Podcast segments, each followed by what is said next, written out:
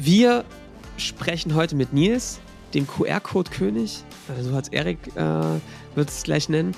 Ähm, ganz, ganz spannende Geschichte, ähm, wie sie es geschafft haben, ihr Unternehmen groß zu machen, am Ende auch ein Bitly zu verkaufen. Äh, mega coole Story von Nils, sympathischer Typ. Hört es euch an, jetzt geht's los.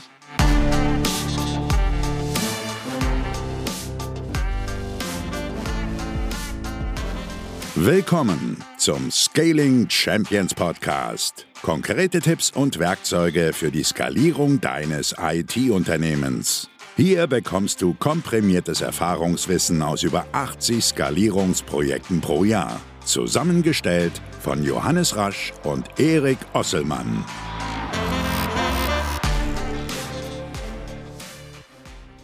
Und damit auch von uns ein herzliches Willkommen. Ich nochmal mit Rechtsstimme hier in der letzten Woche des Jahres. Wir haben wieder einen Gast. Wir haben heute Nils da. Und ich sage erstmal Hallo Nils, hallo Johannes. Hello, hello. Hallo, grüß euch. So. Und das Interessante ist, heute ist, ich sag mal so, der QR-König hier mit seinem Partner, der auch Nils heißt. Ne? Ihr heißt beide Nils. Richtig, Dein Partner genau, heißt ja. auch Nils. Und ja. ihr habt äh, einfach mal vor knappen elf Jahren den größten QR-Code-Generator gebaut, den es auf der Welt gibt. Ist er bis heute noch, ne? Ist er bis heute noch, ja, genau. Und das ist ja sehr lustig, weil wir haben auch so Erfahrungen ne, mit QR-Codes. Ich weiß genau, was jetzt kommt. Ich weiß noch, wir hatten mein Rebranding vor einigen Jahren und ich habe so gesagt, wir müssen da QR-Codes und so weiter. Und Johannes gesagt, QR-Codes, das ist doch längst vorbei. Das kennt doch kein Schwein sowas. Das benutzt niemand. Und dann, siehe da, 2020 kam Corona. Inzwischen hat jeder erwachsene Mensch wahrscheinlich auf der Welt schon mal einen QR-Code gescannt, weil ob eine Speisekarte, ein Impfformular, alles nur noch QR-Code. Äh, da hat jemand eine gute Wette gewonnen, glaube ich, Nils. Ja, also wenn ich mal darauf eingehen soll, also diese Aussagen hat man ja oft gehört, ne? Also dass du ja. äh, so dieses Standing gegenüber QR-Codes halt hast. Und ähm, für uns war es eigentlich immer spannend zu sehen, dass die eher tech-affineren Leute, die Leute, die sich halt auskennen, ja, wie der Johannes zum Beispiel, ja. ähm, dass die halt sagen, brauchen wir nicht mehr, ist doch nur ein Link, äh, das kennt doch keiner ab. Aber äh, wir hatten halt interessanterweise, dadurch, dass wir die Kunden hatten, wir hatten da teilweise wirklich Großmütter dran, die halt uns, äh, uns anrufen und sagen, hier, die Kochshow hat einen QR-Code, den, den scanne ich ab, das ist super, total praktisch. Und das war für uns so ein Insight, wo wir sagen, ja, ist halt total geil, wenn, wenn wir halt die ganze Masse, die wir noch nicht bewegt haben, du hast ja sonst immer, dass du irgendwie viele Produkte hast, die sind dann nur für die Techies gebaut, ne? aber das ist halt eben genau andersrum gewesen. Und wir fanden das halt nicht immer, äh, schwach eigentlich immer dafür, aber den Insight konnte man halt so nicht haben, so wirklich, ne? Und so ist das. Erik und kalt reingestartet, aber jetzt muss man mal zum Thema kommen, Johannes. Aber Erik, warte mal, das liegt daran, dass ich einfach so, siehst du, wie Nils sagt, so nach vorne gewandter Typ bin, den da, der, ich bin da voll dran vorbeigeflogen. Aber das ist tatsächlich mein Stimmt, Ding gewesen. Ich glaube aber echt, bei mir hat sich diese Meinung auch wirklich durch, glaube ich, diese Corona-Zeit massiv geändert. Ich da meine, Nils, wir reden, wir kommen jetzt gleich da rein in das Thema. Aber da muss sich ja echt nochmal massiv was geändert haben am Markt, oder? Das, das hat schon nochmal die Durchdringung deutlich erhöht, oder? Wie ist deine Einschätzung? Ja, das auf jeden Fall. Ne? Also du hast ja immer diesen berühmt-berüchtigten Tumblr-Blog, wo mal hier Leute, die den QR-Code scannen und dann hast du halt keinen Eintrag in dem Blog. Ne? Ja, ja. Und, äh, und dann hast du auf einmal wirklich halt Leute aktiv gesehen, wenn du irgendwo in der Schlange standst, ob das ein Restaurant ist, irgendwas, dass halt diese Nutzung jetzt sich komplett verbreitet. Und das war natürlich für uns nochmal ein irres, irres Gefühl, sag ich mal, dass das auf einmal so durch, durchgebracht wird und auf einmal diese Nutzung so extrem ansteigt halt. Ne? Ich glaube, ja. die, ich glaube, die Kunden und Unternehmen hatten vorher schon Interesse, aber immer so das Bedenken, so, ah, wer scannt denn das überhaupt? Ja, und dann ja. war dieses Bedenken halt weggenommen. Und jetzt sind die Schleusentore offen, ja? Genau, ja, so kann man es sehen, ne? Ja, so Nils, jetzt, jetzt müssen wir mal zu dir kommen. Jetzt, hast, jetzt erzähl doch mal ganz kurz einfach, wo kommst du her? Was machst du gerade? So, und dann müssen wir mal über eure Story reden. Gerne, also ja, also ich bin Nils, einer der beiden Gründer von, von Egoditor. Ich äh, bin geboren in Minden, falls einem das was sagt. Ähm, Melita und Co., solche Firmen kommen da eigentlich her. Ja. Ähm, aufgewachsen in Porta Westfalica, das kennt man aus den Staumeldungen, ist der A2 immer ganz gut, zwischen Hannover und Bielefeld. Ähm, sehr ländlich geprägt und aufgewachsen, irgendwie dann äh, mit meinem Kollegen äh, hier in der Umgebung dann zusammengekommen auch.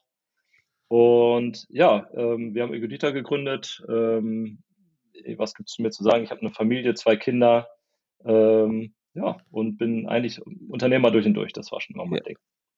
Cool, ey. Wir, und wir wollen jetzt eigentlich mal so ein bisschen in die, in die Zeit springen. Ihr habt das ganze Ding ja echt aus eigener Kraft nach oben gezogen. Ihr habt nicht irgendwie einen riesen Investor, der von Anfang an dahinter stand, sondern ihr habt von Anfang an gesagt, so, wir bauen das Ding auf. Und jetzt musst du uns mal zurücknehmen, so mitnehmen in die ersten, in die Jahre, ja. Wie, wie ist das entstanden, aber auch, wie seid ihr zu diesem Punkt gekommen, dass ihr dieses äh, Wachstum erlebt habt, diese mhm. Skalierung? Also die Gründung ist eigentlich, also ist wirklich, äh, hat nicht mit einem soliden Plan angefangen. Das war eigentlich eher in den blauen Dunst hinein, dass ich und Nils uns äh, einfach super verstanden haben. Er immer mehr der Techie war, der auch schon mal ein, zwei Projekte gemacht hat. Ja, so, sag mal, Webseiten baut, äh, mal so eine Amazon-Schnittstelle, Bücher äh, verkauft darüber und so und halt so diese, diese Web-Erfahrung hatte. Und ich hatte halt immer mehr dieses, ja, Finanzen, unternehmerische Ding im Hintergrund, habe BWL studiert und irgendwie war klar, wir wollen was machen. Hauptsache, wir machen irgendwas. Ja, es war jetzt nicht so diese, äh, boah, ich habe da jetzt diese absolute Marktlücke äh, gefunden und ich äh, musste jetzt rein, sondern haben wir auch in, an einem Anfang halt mit einem, ja, das ging von einer Art Blog-Plattform bis dann in so einen Webseitenbaukasten rein, haben dann halt einfach immer weitergemacht und ähm, ja, konnten das Ganze dann, ähm, hatten auch tatsächlich mal Business Angels an Bord, eine Zeit lang. Ähm, mhm. Aber diese Webseiten-Baukasten-Geschichte, da kann sich vielleicht auch noch ein paar erinnern. Das war zu der Zeit dann, äh, war Jimdo halt schon natürlich stark, äh, stark dabei. Eins und eins von morgens bis abends ähm, äh, Fernsehwerbung geschaltet für ihren Homepage-Baukasten. Ja.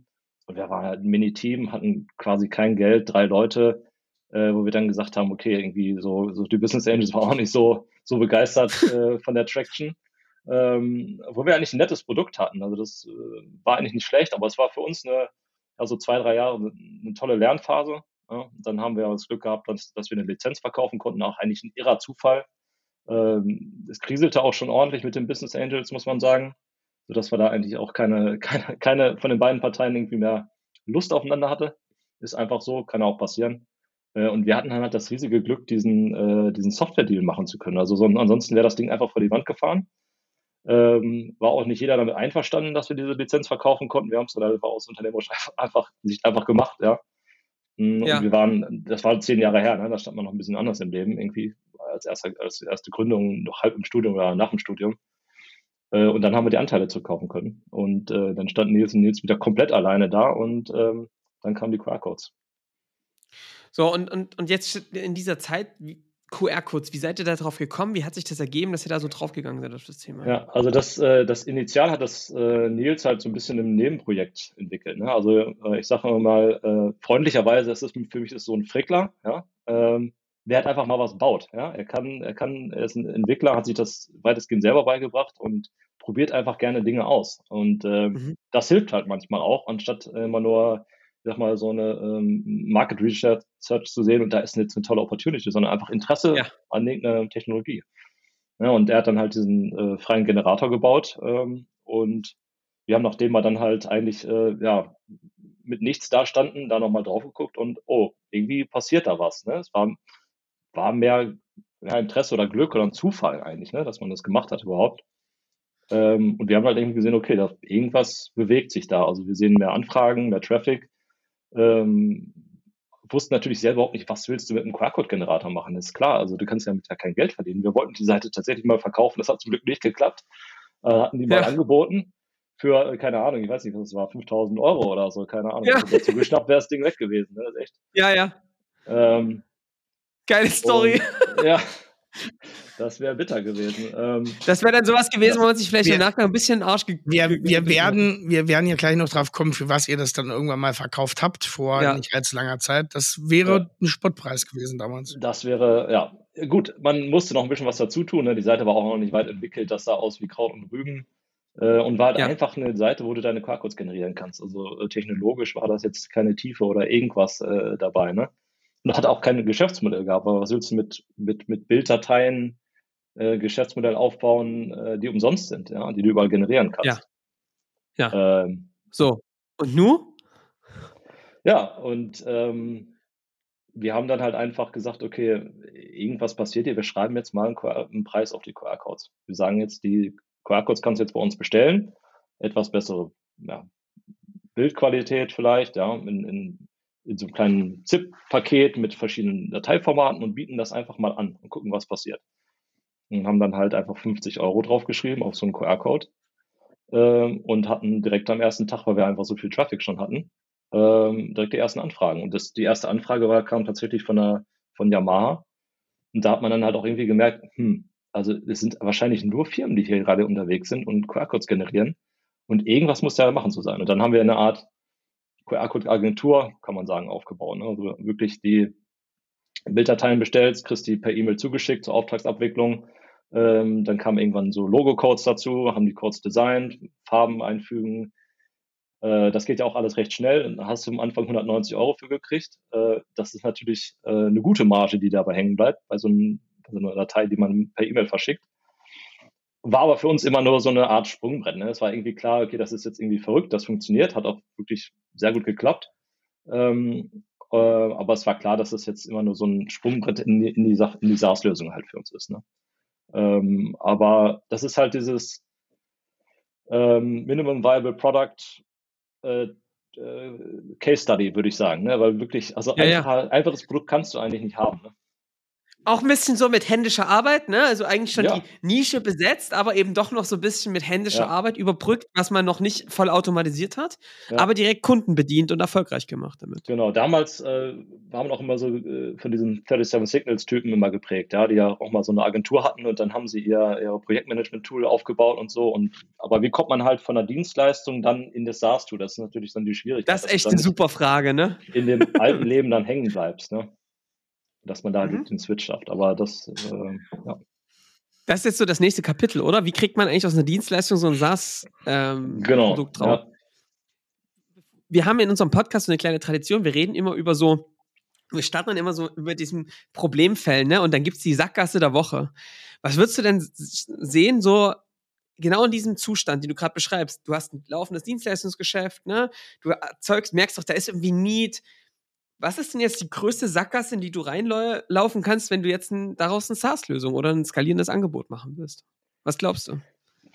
Ja, ich glaube, man muss einfach die Eier haben, das dann umzuswitchen. Ne? Das ist so das Ding. Ja. Also, so ja. kann ich, das kann ich nicht sagen, weil du bist halt natürlich so ein bisschen gefangen und hast halt diese Umsätze da und denkst so, hm, ja, ist ein schönes Geschäft, aber du musst halt den, den Schritt gehen, weiter zu iterieren. Also ist auch für spätere Phasen, glaube ich, super wichtig. Du darfst halt nie stehen bleiben, sondern immer gucken, was ist das nächste Ding, weil du wirst sonst entweder kommt wer anders, bietest es umsonst an oder was auch immer. Du musst halt ja. immer darauf ansetzen, was ist so der nächste Schritt. Und ähm, wir konnten das re relativ gut absehen und haben halt auch das ja graduell gemacht. Wir hatten immer noch ein paar Anfragen und haben dann halt, du kannst auf der Website ja relativ dynamisch die, die Anfragen switchen.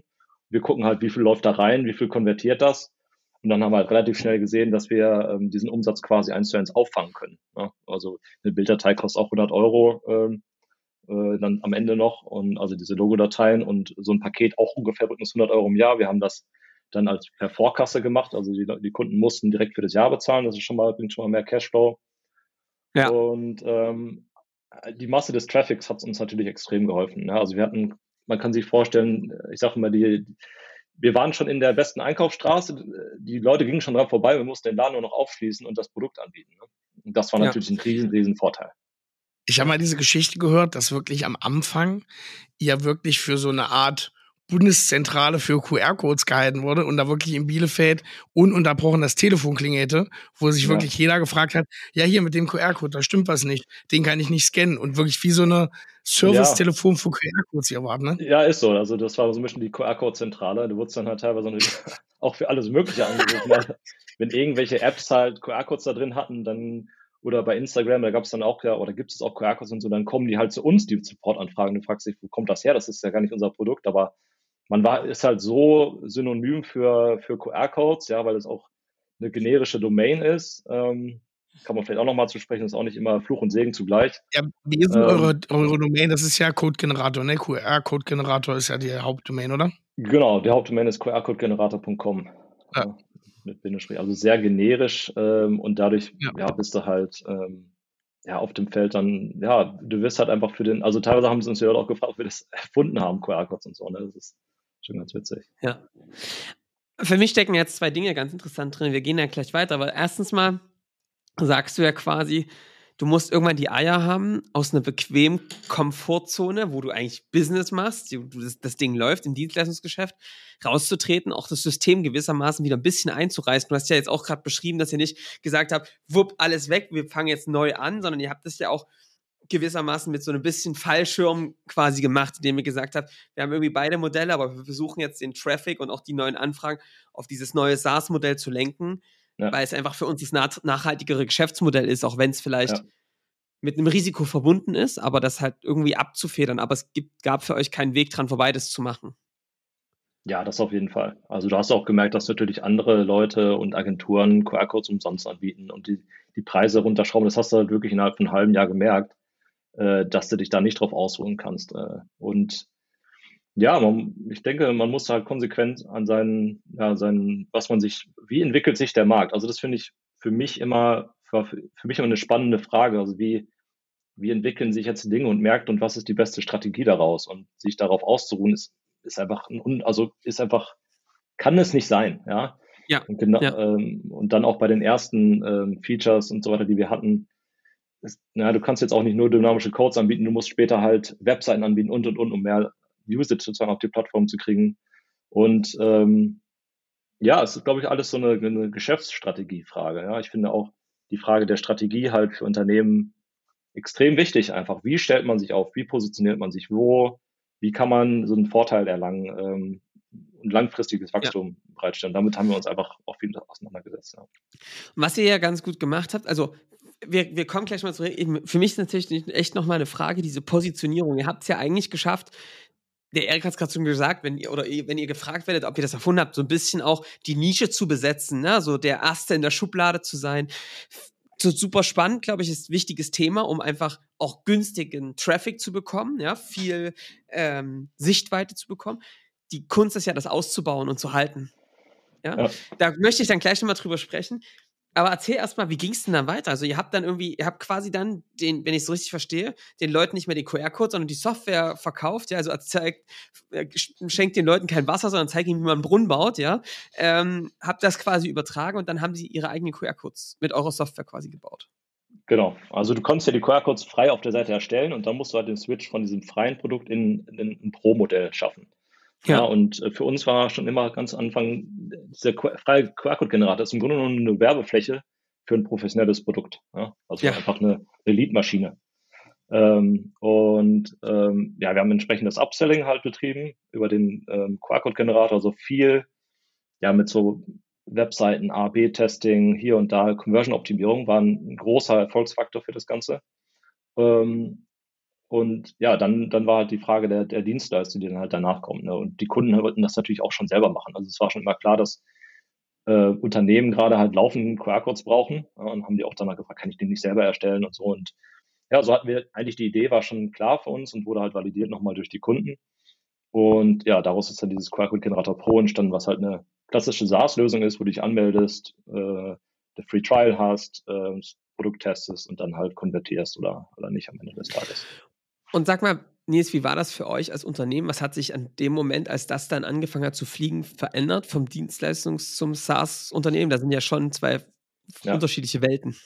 Also man muss sagen, dass wir, ähm, wir waren halt früh im Markt, ne? also äh, bei den QR-Codes. Und dadurch hatten wir halt dieses, diesen heftigen Schwung, der durch dann Corona und so weiter, wenn wir noch drauf eingehen kam, der kam halt erst später. Also da haben wir eben das schon vernünftig skalieren können zu der Zeit. Äh, das war schon viel Traffic, äh, auch viele Anmeldungen, aber es war halt immer noch handhabbar für uns, ja, auch was auf der ja. Plattform los ist. Also dass wir da jetzt nicht irgendwie direkt äh, in Skalierungsprobleme geraten sind. Ähm, und deswegen war das für uns so ein, so ein gradueller Switch, muss man sagen. Also es war jetzt nicht super disruptive. Ja, wir mussten dann halt andere Bereiche aufbauen und andere Bereiche abbauen. Ja, das wirkt sich natürlich auf, aufs Hiring auch, auf die Belegschaft. Manche Leute, die dann halt in diesem ähm, ja, Agenturgeschäft da waren, ähm, die, die waren halt einfach dafür äh, nicht geeignet in dem Sinne, ja, und brauchten halt mehr Softwareentwickler, Designer, ja. ähm, Produktabteilung und so weiter und so fort. Aber die Dinge haben sich halt über zehn Jahre entwickelt. Ja, also wir hatten jetzt auch kein Funding und wir haben uns aus, ich glaube, das ist bei gebootstrappten Geschäftsmodellen oft so, dass du dann halt natürlicher wächst, automatisch. Ja, du wächst ja mit deinen Umsätzen mit. Ne? Ja.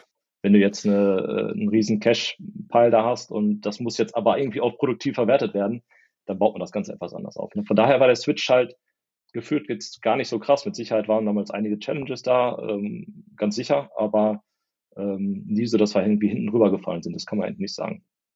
Später, äh, später heraus schon, ja, also Systeme sind dann nicht ähm, allein, was du dann zum Beispiel, wir hatten halt ein riesen Massengeschäft, ja, und ja. Äh, oder allein was das halt in der Buchhaltung für Challenges, dann das Ganze ist international unterschiedliche Mehrwertsteuern allein, wer, wer diese ganzen Themen halt kennt, das ist halt ja. absolut krass. Und da sind wir dann später schon an unsere ähm, Grenzen gestoßen, halt, wie man das Ganze jetzt äh, ja aufziehen würde. Man, man müsste halt immer antizipieren, was jetzt für Probleme kommen und das schaffst du halt nicht. Ne? Ja.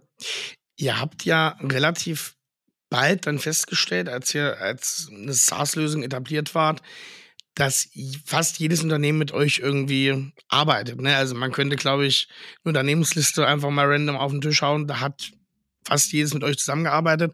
Auch die großen Tech-Companies, wo man sich ja schon fragt, und ihr habt da eine Erklärung gefunden, dass sie gesagt haben, hey, wir bauen nicht extra eine Abteilung auf, die sich nur um QR-Codes kümmert. Aber war das von euch Berechnung? Ihr wusstet das, dass die diesen Bedarf niemals selber decken werden? Oder war das mehr so der nächste große Zufall, wo ihr reingerutscht seid und auf einmal ja jedes große Unternehmen mit euch, äh, mit eurer Software gearbeitet hat? Ja, es war schon, äh, war schon Zufall, dass wir halt, also diese Kundenbandbreite, wir hatten halt von, von Einzelunternehmern bis hin wirklich zu den großen Fortune 500s. Ich glaube, wir haben alle außer die Chinesen äh, aus dem Fortune 500 Bereich. Und ähm, ja, es sind halt, man hat halt gemerkt, und das ist auch in der Phase, glaube ich, auch oft so entstanden, das ist diese Consumerization auf, auf SaaS, ja, dass die äh, Unternehmen sich da halt selber ähm, auf den Weg machen, bei entsprechenden Einkaufspreisen auch keine Freigaben brauchen und dann halt gucken, ja, ich brauche jetzt ein kleines nettes Tool. Ja. Viele Unternehmen, die ja auch selber laufen lassen, was ja auch Sinn macht. Ja, wer, du brauchst jetzt für 50 Euro oder so, brauchst du kein, kein Telefonat, kein Meeting machen oder so. Das kaufst du einfach. Ja. Wenn, es gibt durchaus Kunden, die sich da auch dann noch anstellen, in Anführungsstrichen, und aber es macht eigentlich kostentechnisch keinen Sinn, äh, sich da ja. irgendwie drüber aufzuregen. Ne? Also ihr habt so, eine klein, so ein kleines Produkt quasi, was relativ schnell unterm, unterm Radar des Einkaufs, der Einkaufsabteilung durchgeflogen ist, ja? Und damit eigentlich so eine starke Verbreitung in diesen ganzen genau. Strukturen geschaffen. Genau. Und also es ist auch so, dass die, ähm, ich denke, im Enterprise-Bereich ist es eigentlich spannend, ja, ähm, weil die, glaube ich, die, ein, die eigenen äh, Kunden nicht immer nach den Guidelines einkaufen. Ja, also wir hatten zum Beispiel auch äh, eine Anekdote von einem wirklich großen ähm, ähm, ja, Klamotten-Kleidungshersteller. Ja. Ähm, und die rufen, also einmal hast du schon 20 Paid-Accounts vielleicht weltweit. Äh, und dann ruft aber auch diese Zentrale und sagt, wir möchten das Einkaufen integrieren, weil äh, wir müssen hier Compliance und dies und das machen. Und dann guckst du halt in die Kundenbasis an, ja, ihr seid schon zehnfacher Kunde. Ja. Und da geben sich natürlich wieder Opportunities raus, dann halt einen zentralen Einkauf zu machen, andere Preisstrukturen für die aufzufahren und so weiter und so fort, was wir auch in Ansätzen gemacht haben. Cool. Und sag mal, Nils, jetzt, wenn du jetzt zurückblickst auf diese Zeit, du hast es vorhin schon gesagt, Bootstrapping, da ist das vielleicht alles ein bisschen, wie sage ich, kosteneffizienter. Man hat nur gewisse Ressourcen, ja. Ich, wir haben jetzt mit dem Josef Brunner immer mal ein paar Folgen aufgenommen. Der hat ja immer gesagt, ne, du spürst noch diesen Schmerz zu scheitern, ja. Du musst schlank mhm. bleiben, weil du sonst, weil du dir es gar nicht leisten kannst, fett zu werden, ja, und, und irgendwelchen riesen Wasserkopf raufzubauen. Guckst du jetzt auf diese Zeit mit einem, yo, das würde ich wieder so machen, Auge, oder würdest du sagen, wir hätten eigentlich früher mehr Geld reinnehmen müssen. Wie, wie ist da jetzt rückblickend? Es geht ja nicht um bereuen oder, ne, aber einfach mhm. so ein bisschen deine Einschätzung. Du hast ja jetzt den Weg gegangen, bist ja jetzt einmal gegangen. Ja. Also rückblickend, klar, man würde immer, das ist immer einfach zu sagen, man würde immer Dinge anders tun. Ähm, und in unserem Fall hätte ich schon gesagt, wir hätten also mindest, zumindest irgendwelche Advisors früh mit reinnehmen sollen. Ja. Wir waren halt einfach zu busy. Das ist so, du, du, du gehst nicht einen Schritt raus aus deiner Geschäftsführungsrolle, machst alle möglichen Dinge, ja, äh, so auf einer halben Arschbacke und ähm, ja, versuchst das Ding irgendwie am, am Laufen zu halten.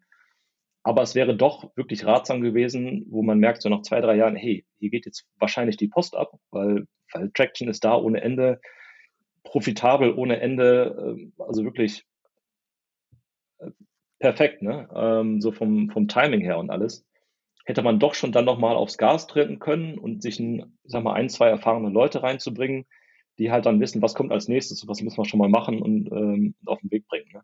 Ich glaube, da hätte man schon man hätte ein noch größeres Ding draus bauen können, das glaube ich schon.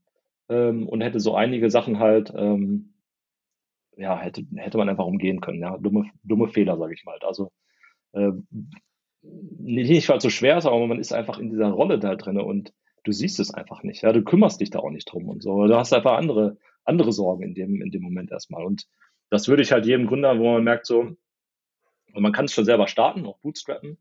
Aber wenn man dann das Gefühl hat, okay, hier kann noch was viel Größeres draus entstehen, würde ich mir doch Leute suchen. Ja. ja. Hm, was würdest du sagen, was ist da also ich meine, rückblickend wirkt das ja total klar, ne? Aber ich meine, in so einer Situation ähm, ist man halt tief drin, ne? Was, was hast du jetzt für dich mit rausgelernt?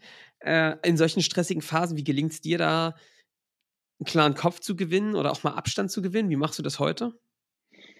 Ja, also ich, ich würde sagen, jetzt nutzt man halt die Zeit, um mal einen klaren Kopf zu gewinnen. Ja, das mhm. war halt schon grenzwertig, die, die, Erfahrung, muss man ganz klar sagen. Also ja. Für mich, was man halt alles hätte machen müssen und ähm, ja, wie viele Dinge da gelaufen sind. Und ich meine, so, so, eine, so eine Belegschaft halt, ähm, ja, auch zu wachsen, am Leben happy zu halten in dem Sinne, ähm, das ist schon echt eine krasse Herausforderung auf jeden Fall. Und wir waren ja auch erstmalige Gründer, ja. Wir hatten vorher das eigentlich noch gar nicht gemacht ähm, und waren weitestgehend ohne irgendwelche Advisor da unterwegs. Ähm, ja, das ist, das ist schon, das ist schon sehr herausfordernd auf jeden Fall. Das muss man ganz klar sagen. Da da ist man auch irgendwann mal alle. Ja, das ist, das ist einfach so. Und es ist auch sehr schwer, sich dann da, oder, oder mir ist es sehr, sehr schwer, schwer gefallen, mich dann mal rauszuziehen, ja, oder zu sagen, hey, komm, ich mache jetzt mal eine, eine, Woche dicht äh, ja. und äh, mache jetzt mal mein Ding. Das hätte man schon öfter machen können im Nachgehen. Aber in, in, der Situation willst du es halt nicht loslassen, weil du merkst ja, das ist das Baby, das läuft, du willst dich drum kümmern, willst das Beste geben, das ist eine super Chance. Das merkt man irgendwo und ähm, das kann man schon öfter machen oder sollte man sich vielleicht irgendwie so einstehen, sage ich mal, dass man mehr Abstand gewinnt. Aber irgendwie gehört es auch dazu, sage ich mal, diesen Struggle zu haben, so, so am, am, am Biss zu sein, zu sagen, hey, es muss das und es muss das nächste und bum, ja. bum, bum halt, ne? sich selber so zu motivieren. Es ist halt, sollte man eher nochmal zurücktreten und sagen, hey, ich mache eine Woche Pause, aber ähm, ja, schwierig zu sagen im Nachgang, ne? Aber. Also eigentlich ist, also du, man merkt schon, es ist, entsteht natürlich auch ein gewisser Stolz, dass man durch sowas durchgegangen ist, ne? Und dass man das auch so aus eigener Kraft gebaut hat. Das, das merkt klar. man auch ganz klar, das verstehe ich auch total.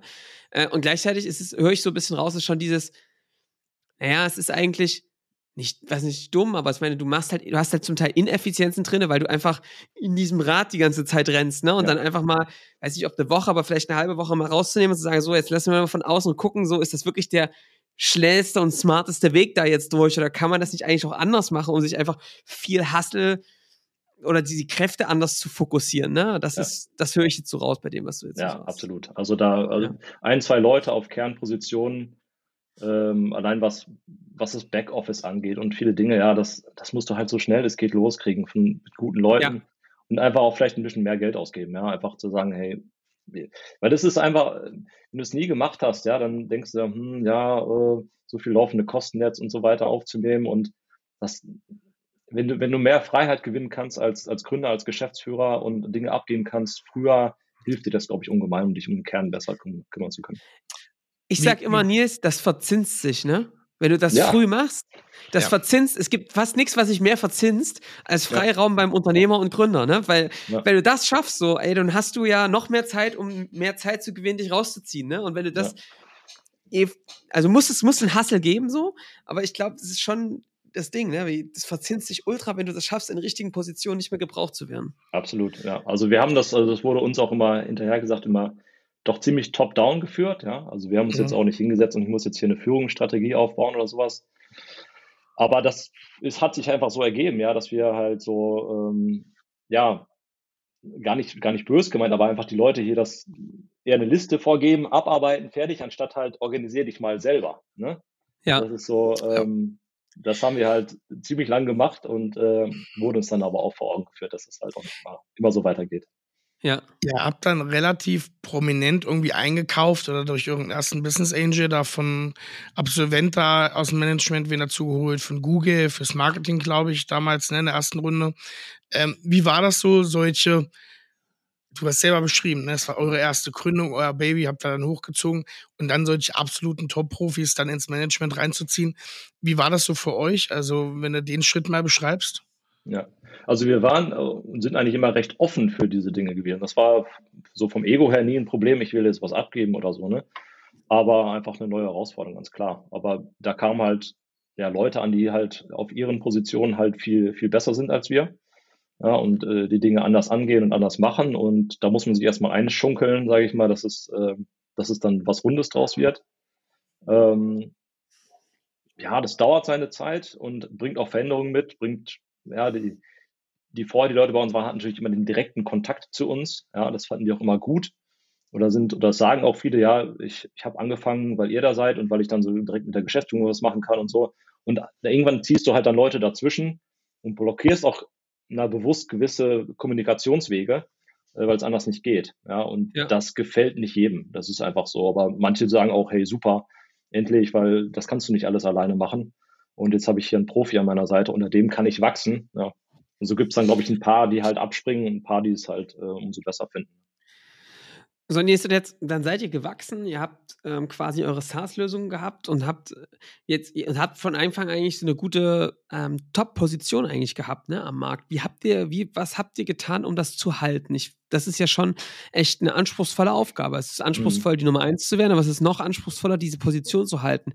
Wie hast, du hast gesagt, immer so Markt beobachten. Wie hast du das, wie hat sich das dargestellt? Was hat, habt ihr getan, um diese Nummer eins auch zu bleiben? Ja, also man muss bei der Geschichte ganz klar sagen, das war einfach immer ein riesen Suchmaschinenthema. Ja. Das war schon immer klar, dass es mit Abstand der größte Traffic-Bringer ist auf dieser äh, ganzen Geschichte. Ne? Und ja. da haben wir uns extrem drum gekümmert. Ja? Also sowohl, ähm, also der eine Vorteil war, wir waren früh da, ja. Mhm. Und das Leute haben halt automatisch ja. über uns geschrieben. Ja, also ja. das ist halt wirklich ein anderes Gefühl, wenn du merkst, diese Welle drückt dich damit. Ja?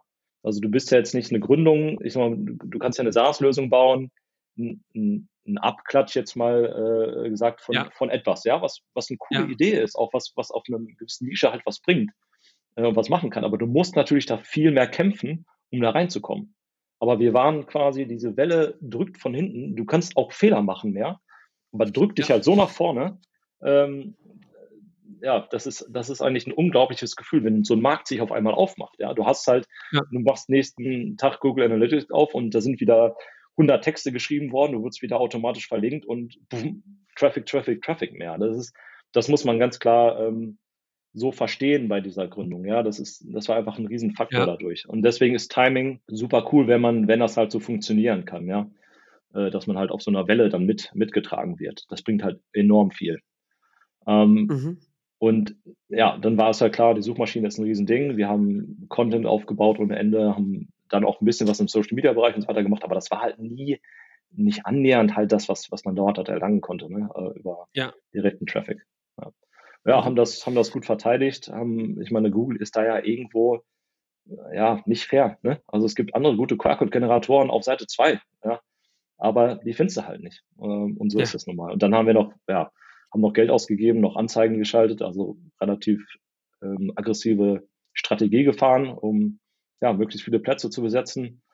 Ähm, internationalisiert das Ganze, das war auch ein Riesenfaktor. Wir haben das, die, die Webseite relativ früh schlichtweg eigentlich nur übersetzt und sind dadurch halt auch zur Nummer eins, Nummer zwei, Nummer drei auch in weltweit halt geworden, in anderen Ländern, anderen Sprachen. Ja. Cool. Und in welchem Jahr sind wir da jetzt ungefähr?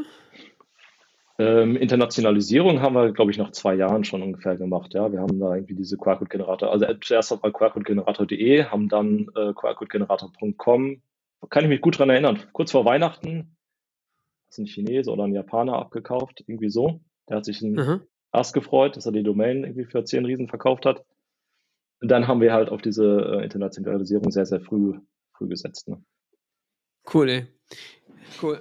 Also und dann, und dann seid ihr und wie, wie ging es dann weiter? Was hat das mit Bitly zu tun? Wie ist es da, wie ist es da abgelaufen?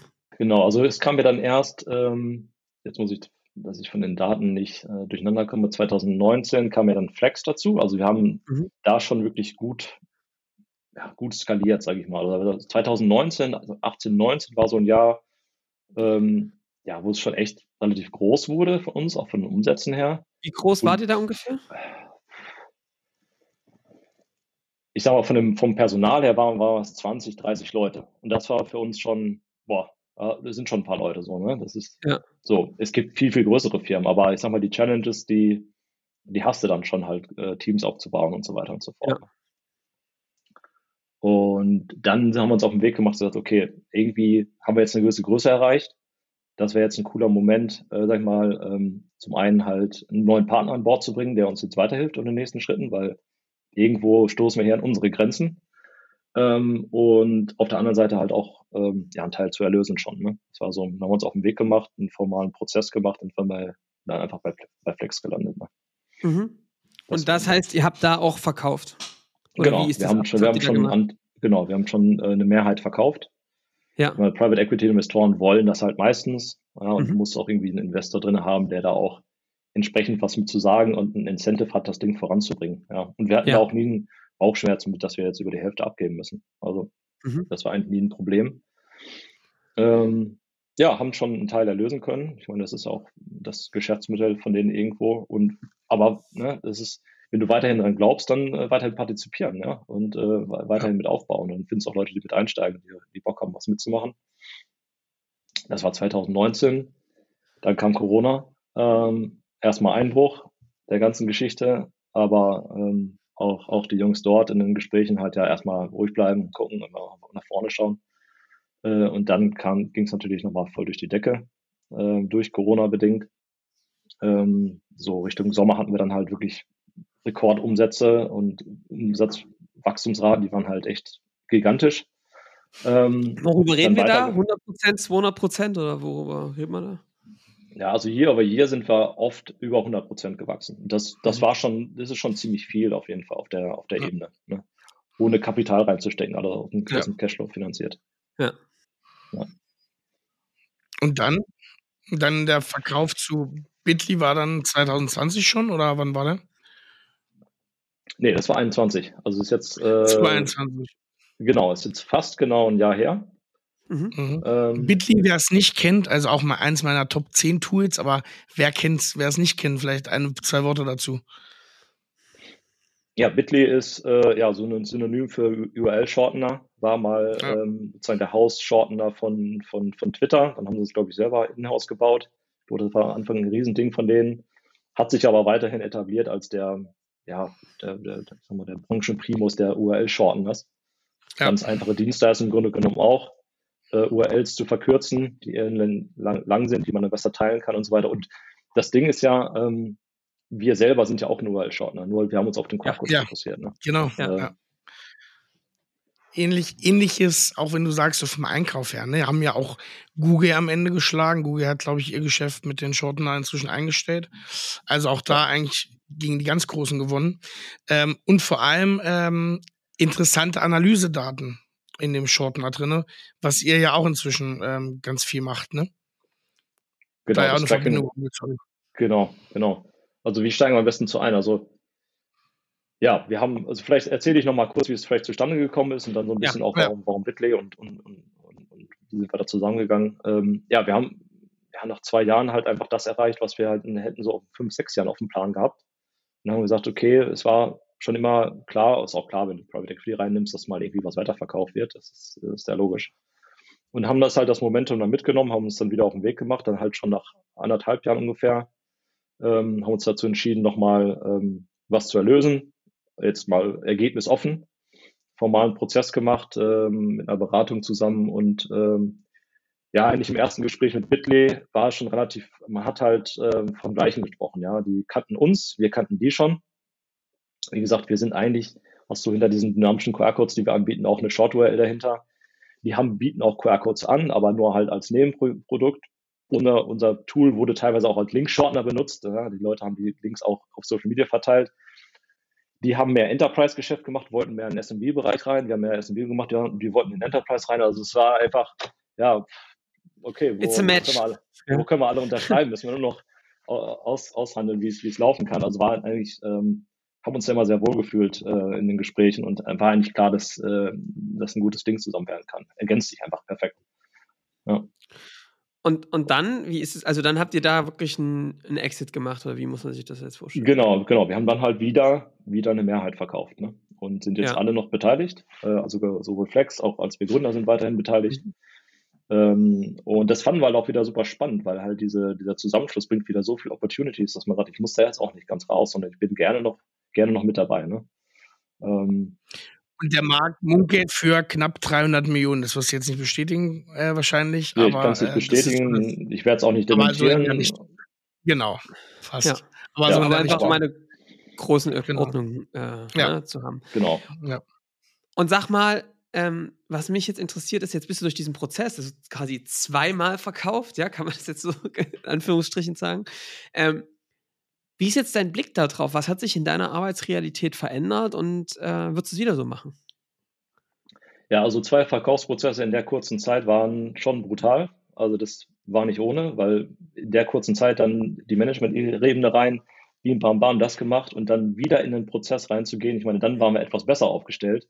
Ja. Aber so Verkaufsprozesse auch ähm, sind nicht zu unterschätzen, auf jeden Fall. Ja, auch das, wenn man als Gründer dann irgendwie schon mal ein paar Leute dabei, die das ein, zweimal schon gemacht haben, das hilft, glaube ich, enorm. Ja. ja. Ähm, wie war jetzt deine Frage, was würde ich, was würde ich wieder so machen? Was, ähm Na, und was hat sich in deiner Arbeitswelt auch so, in deiner Arbeitsrealität verändert? Ne? Was hat sich in deinem Alltag verändert seitdem? Äh, seit dem Einstieg. So? Ja. ja. Genau. Also wir das erste Mal, das erste Projekt war dann natürlich erstmal die Integration zu schaffen. Ne? Also Bitway ja. ist ein amerikanisch geprägtes Unternehmen. Ähm, und das haben wir selber auch noch nicht gemacht und ist schon auch eine gute Herausforderung, ja. Also da zwei Companies, ähm, die mehr oder weniger auf Augenhöhe sind, ja. Also Bitway ist jetzt nicht nicht viel größer oder so, ne? Ähm, ja. Denkt man manchmal vom Augenanschein, aber das war schon mehr auf Augenhöhe, sag ich mal, das, ähm, was die einzelnen Companies so wert sind.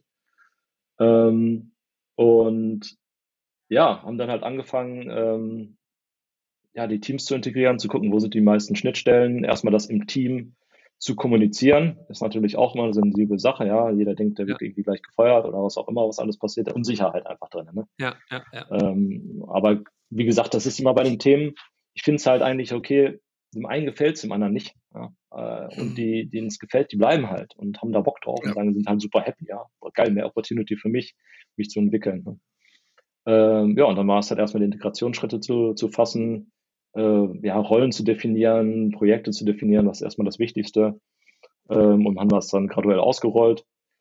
Ähm, wir hatten natürlich dann auch eine neue Geschäftsführung, ja. Äh, also da ist das, die haben uns gekauft und wir nicht die. Ja. Dann bringen die natürlich auch die Geschäftsführung mit, Tobi Grubiner und sein Team, super professionell, super erfahrene Leute, äh, die Bitly anführen. Und ähm, wir sind dann jetzt sukzessive über das Jahr auch weiter zurückgetreten. Also sowohl, äh, sowohl ich als auch der andere Nils sind halt weiter aus den Rollen halt heraus, weil man, es gibt halt eine Geschäftsführung, ja. Und ähm, irgendwo ist dann halt auch der Weg dann auch auch mal zu Ende. Ja. ja. Mhm. Und, und, sag ja. mal, wie ist das, wie ist das für dich als Gründer, der jetzt so jahrelang sowas von Vollgas gegeben hat, äh, dann so zurückzutreten? Wir haben uns jetzt letztens, als wir uns getroffen haben, schon mal so ein bisschen erzählt, was bei dir sonst so ansteht.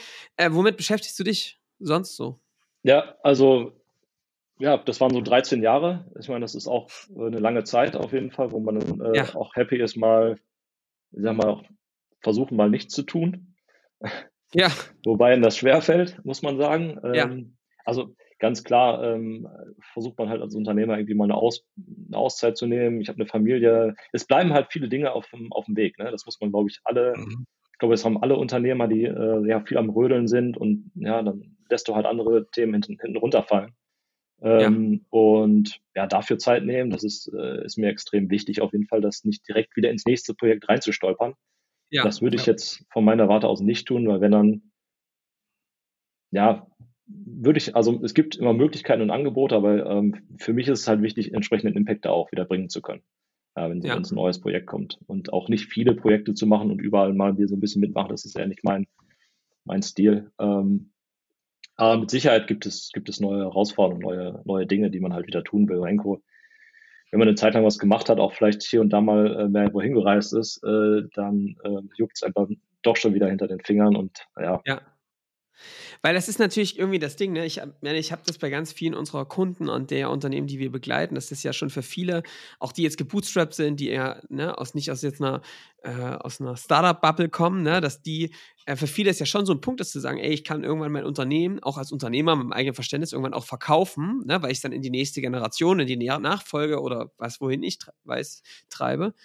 Und dann muss man schon aufpassen, dass man nicht in ein Loch fällt, ne? Wenn du auf einmal, äh, wie du jetzt, ne, 13 Jahre äh, Vollgas und auf einmal, ich meine, das ist ja trotzdem auch gewissermaßen ein schleichender Prozess, ne? Weil das ist schon auch eine mentale Herausforderung. Ne? Da würde man jetzt sagen, ja, eine sehr privilegierte, was sie natürlich auch ist, ja. Mhm. Aber auf der anderen Seite ja trotzdem auch eine Challenge. Was machst du selbst mit der Zeit? Womit beschäftigst du dich? Ne? Ja, absolut. Aber das ist halt auch äh, für den Unternehmer dann auch eine gute Challenge, auch das mal zu erleben. Also für mich war ja. es halt eine, eine, große Lösung, einfach diese, diese Möglichkeit zu bekommen, ja. Ähm, wenn das dann alles nicht so klappt und das Unternehmen entwickelt sich halt hm, so halb, ja, du hängst da irgendwie drinne und so, ich weiß nicht. Also das war für uns immer ähm, ja, eine riesen Erlösung in dem Sinne auch, auch mal das so abgeben zu können. Ja, und das ähm, ja. ist dann halt eine, was Persönliches, an dem man wahrscheinlich auch gut wachsen kann. Ja, das bringt einen ja. auch nach vorne. Krass. So, das heißt, Nils, die, wie groß ist jetzt äh, Bitly mit euch zusammen? Wie viele Leute haben die jetzt? Ich, ich weiß es jetzt tatsächlich nicht auf den Punkt, aber über 200 Leute sind es auf jeden Fall, 220, 230. Ja. Äh, ungefähr ist halt ein ganz anderes, anderes Biest geworden, auf jeden Fall. Deswegen ja. ähm, international aufgestellt, ja, in, in, den USA als auch hier die Kommunikation. Äh, ja, klar, musst du halt teilweise über Nacht oder sehr spät führen äh, und so weiter und so fort. Also ähm, aber das läuft gut, also muss man sagen. Es ist, ähm, ist eine Challenge, so eine Integration, ganz klar, aber das, das, das, das war auch allen bewusst, sage ich mal, im Vorab, aber ähm, das groovt sich jetzt ein und, und gibt weiter Vollgas. Also von daher nice. happy, happy dabei zu sein.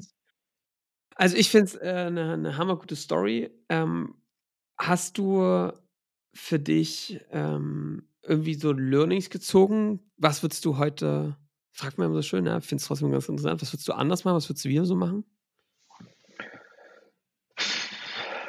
Was, was würde ich, was würde ich anders machen? Was würde ich wieder machen? Im Grunde genommen, ja, würde man wahrscheinlich, ja, viele Dinge versuchen, effizienter zu gestalten oder hier und da irgendwas anders machen. Oder haben wir ja vorhin schon gesagt, Leute reinholen. Ja. Das würde ich, glaube ich, schon machen, aber im, im Grunde genommen, hey, das ist super gelaufen, Alter, muss man einfach sagen. So ist es. Ist ein tolles Unternehmen ja. geworden. man merkt halt auch, wenn man mal woanders reinguckt, das ist eigentlich eher so das Schwierige, sage ich mal. Das hört sich jetzt wirklich doof an. Aber dadurch, ich habe ja beschrieben, diese Welle, die wir hatten, ja, einfach, das brummt nach vorne wie sonst was. Jetzt was zu finden, wo du sagst, da will ich auch mitmachen. Es hat halt schon eine gewisse Benchmark, sage ich mal, die man sich da auferlegt hat, sage ich mal. Also da darf, darf man sich vielleicht auch nicht dran messen. Es sind halt andere Geschäftsmodelle, die haben halt andere Methoden. Und das kann halt viel, viel größer werden. Ne? Ja. Vielleicht, vielleicht eine Geschichte, was man oder was ich wo man wirklich aufpassen muss. Ich hätte vielleicht noch mehr darauf gesetzt, noch ein Brand aufzubauen. Also das, das wäre vielleicht eine Sache, die, ich, die man da herausstellen kann. Warum? Weil so eine generische, so eine generische Domain zu haben, die verhaftet dich halt. Ja? Du heißt halt QR-Code-Generator. Ja, was willst du dann mehr machen daraus, aus dem QR-Code-Generator? Ja, stimmt. Ja, ähm, ja und ja. das ist natürlich zum Anfang war es halt super, weil die Leute geben das automatisch ein, du hast direkte Eingaben und und und für, fürs Marketing, für SEO war es top. Aber ähm, ja. ich sag mal, sich parallel auf den Weg zu machen und einen, einen QR-Code-Brand zu entwickeln, den man vielleicht parallel aufbaut. Aber ja, dann musst du halt, hast du halt noch ein Workstream, noch ein Team und so weiter und so fort. Das rechnet sich auch erstmal nicht. Aber ich denke schon, guck mal, die größten Firmen haben halt keine generische Domain. Ja? YouTube. Ja. Mhm. Äh, ich weiß nicht was. Ich glaube auch Brandnamen sind einfach sowas von wertvoll und wichtig. Das würde ich schon ja. versuchen, wenn man jetzt auf so einem, so einem, generischen Bereich unterwegs ist, das parallel zu entwickeln. Ich glaube, das kann man auch hinkriegen, ähm, mhm. aber weil dann hat man nochmal andere Möglichkeiten. Weil so ein QR-Code-Generator, ja, der begrenzt sich in sich selbst halt so ein bisschen. Ne?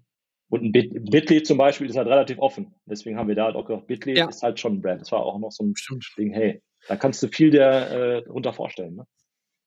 Also was ich jetzt in meiner Zusammenfassung eigentlich raushöre, ist, geiler Weg, gebootstrapped. Du hast ganz klar auch gesagt, früh Leute reinholen, die erfahren sind, die auch teuer sind, ne, wenn man das irgendwie tragen kann, weil sie eben eine echte Entlastung bringen. Ja, die Opportunitätskosten, es nicht zu tun, sind riesig ja. ähm, wegen der Verzinsung. Und was ich aber also ich meine, ihr habt es geschafft, vor diese Welle zu kommen. Ich glaube auch, man spürt das irgendwann, oder? Wenn man, dass man so vor dieser Welle ist, weil eben so ein Zug äh, von hinten kommt. Ähm, das zu erzeugen, ja, ihr habt ihr, glaube ich, echt geil, oder das zu reiten, die Welle, so würde man es ja immer sagen, ja, das habt ihr, glaube ich, echt gut verstanden. Ähm, diese Nummer 1 Position in so einem ganz engen, aber ganz abgegrenzten Markt. Und da sagst du, Mensch, das ist eigentlich der Riesenvorteil und kann aber irgendwann zu einem, zu einer Einschränkung kommen, wenn du mit so einem Thema zu weit bist, dass du gesagt hast, Mensch, hätte man ab irgendeinem Punkt auch eine Brand draus bauen können. Ähm, wo man das einfach die Felder noch weiter erweitert. Ne? Irgendwie ja. habt ihr ja mit Bitly quasi jetzt nicht die Brand selbst gebaut, sondern sie irgendwie auch jetzt, indem ihr das so gestaltet habt, wie ihr es gestaltet ja. habt. Ja. So kann man sehen. Cool, Nils. Also ähm, inhaltlich äh, mega, mega stark und echt äh, richtig cool, was du da jetzt machst. Ähm, vielleicht nochmal so zum Abschluss, wie siehst du so die ähm, deutsche SaaS-Tech-Branche? Wie ist so dein, deine Einschätzung? Was erlebst Gerade du so? Du sagst, B2B-Bereich, ne? Ja, B2B, du guckst immer mal ein bisschen rein. Was erlebst du da so? Ähm, ja, ich, also ich bin gespannt, was nächstes Jahr so kommt. Man hört halt so ein, zwei Sachen. Ähm, ich denke, wirtschaftlich wird das jetzt nicht. Also die Digitalisierung und das schreitet alles voran, ja. Irgendwie braucht man sich da, glaube ich, keine, langfristig keine riesen Sorgen machen, ja. Wäre jetzt halt, ähm, wir hatten halt nie einen Kredit, ja, nie. Musste nie Zinsen zahlen. Ja. Wenn ich da jetzt einen fetten Kredit sitzen habe, und vielleicht noch variable Zinsen. Das ist schon unangenehm auf jeden Fall in so einem Umfeld, wo auch noch Dinge dann teurer werden. Das, hab, das musste ich halt noch nicht erleben, musste meine Firma noch nicht durch sowas durchmanövrieren. Ja. ja. Deswegen ähm, hoffe ich, dass alle, alle Unternehmer das, ähm, ich glaube, das würde ich ein bisschen, also nicht, würde ich schon ernst nehmen auf jeden Fall, dass ja. man halt dafür gewappnet ist, was da kommen kann. Ja, auch wenn, wenn man mal so ein Jahr hat, wo die Umsätze halt nicht, einfach weil die Unternehmen einfach ja, mehr hingucken. Vor allem, wenn man halt im lokalen Markt jetzt noch unterwegs ist, wir waren halt international, da läuft es mal besser hier in den Regionen, mal besser, mal schlechter, ja. Ähm, ich glaube, da, da, werd, da werden sich so ein bisschen die Spreu vom Weizen trennen im nächsten Jahr. Ja. Aber grundsätzlich, also ich finde find auch Deutschland, deutsche Unternehmer sind super starke Unternehmer. Also ja. auf jeden Fall. Da, die sind strukturiert, die bauen ihre Sachen auf, die machen sich Gedanken. Das, das ist schon, das ist schon Weltklasse auf jeden Fall. Und ähm, deswegen will man auch gerne den Standort und das hier weiter unterstützen und äh, was hier alles aufgebaut wurde. Also das, das können wir schon, das können wir schon ganz gut auf jeden Fall. Und internationales Denken muss halt dazu kommen. Aber das ja. machen ja auch viele sehr, sehr gut. Ne? Was ich merke, ist, Nils, es hat sich in den, wir stellen die Frage ja ganz häufig, es hat sich in den letzten Jahren echt ein bisschen verändert, die Denk, also so, ne, wenn du so vor drei Jahren oder so, zwei, drei Jahren gesprochen hast, so, dann war das schon manchmal so pessimistisch nach dem Motto, Alter, wir verschlafen irgendwie alles, ne? Ich, ich spüre langsam, wir haben über Welle gesprochen, es gibt schon, starke Brands mittlerweile, starke Vorausdenker. Also ich finde, es, da passiert was, ne? Und auch dieses, äh, diese Kombination aus diesem digitalen Kompetenzen mit so einem traditionellen, aber auch so einem wertebasierten Unternehmertum, ne, wo man auch sagt, wir bauen das mal solide auf, so ja. ähm, auch profitabel auf, zum Beispiel, ja, ja. Ähm, kann, glaube ich, echt eine Stärke sein international. Ja. ja, wir müssen halt auf unsere Standortqualität halt weiterhin, die müssen wir hier besser pflegen, würde ich sagen, ja, weil die Amerikaner machen da schon Druck ähm, und es ist doch schon schnell, dass Unternehmen dann gerne mal dahin gehen und ihren Hauptsitz da und so weiter haben. Und wir haben halt hier massive Qualitäten, aber ich glaube, da ja. muss man drauf, die muss man behüten oder die muss man weiterentwickeln. Und da kann ich nur so hoffen, ich meine, das machen die Gründer selber, ja.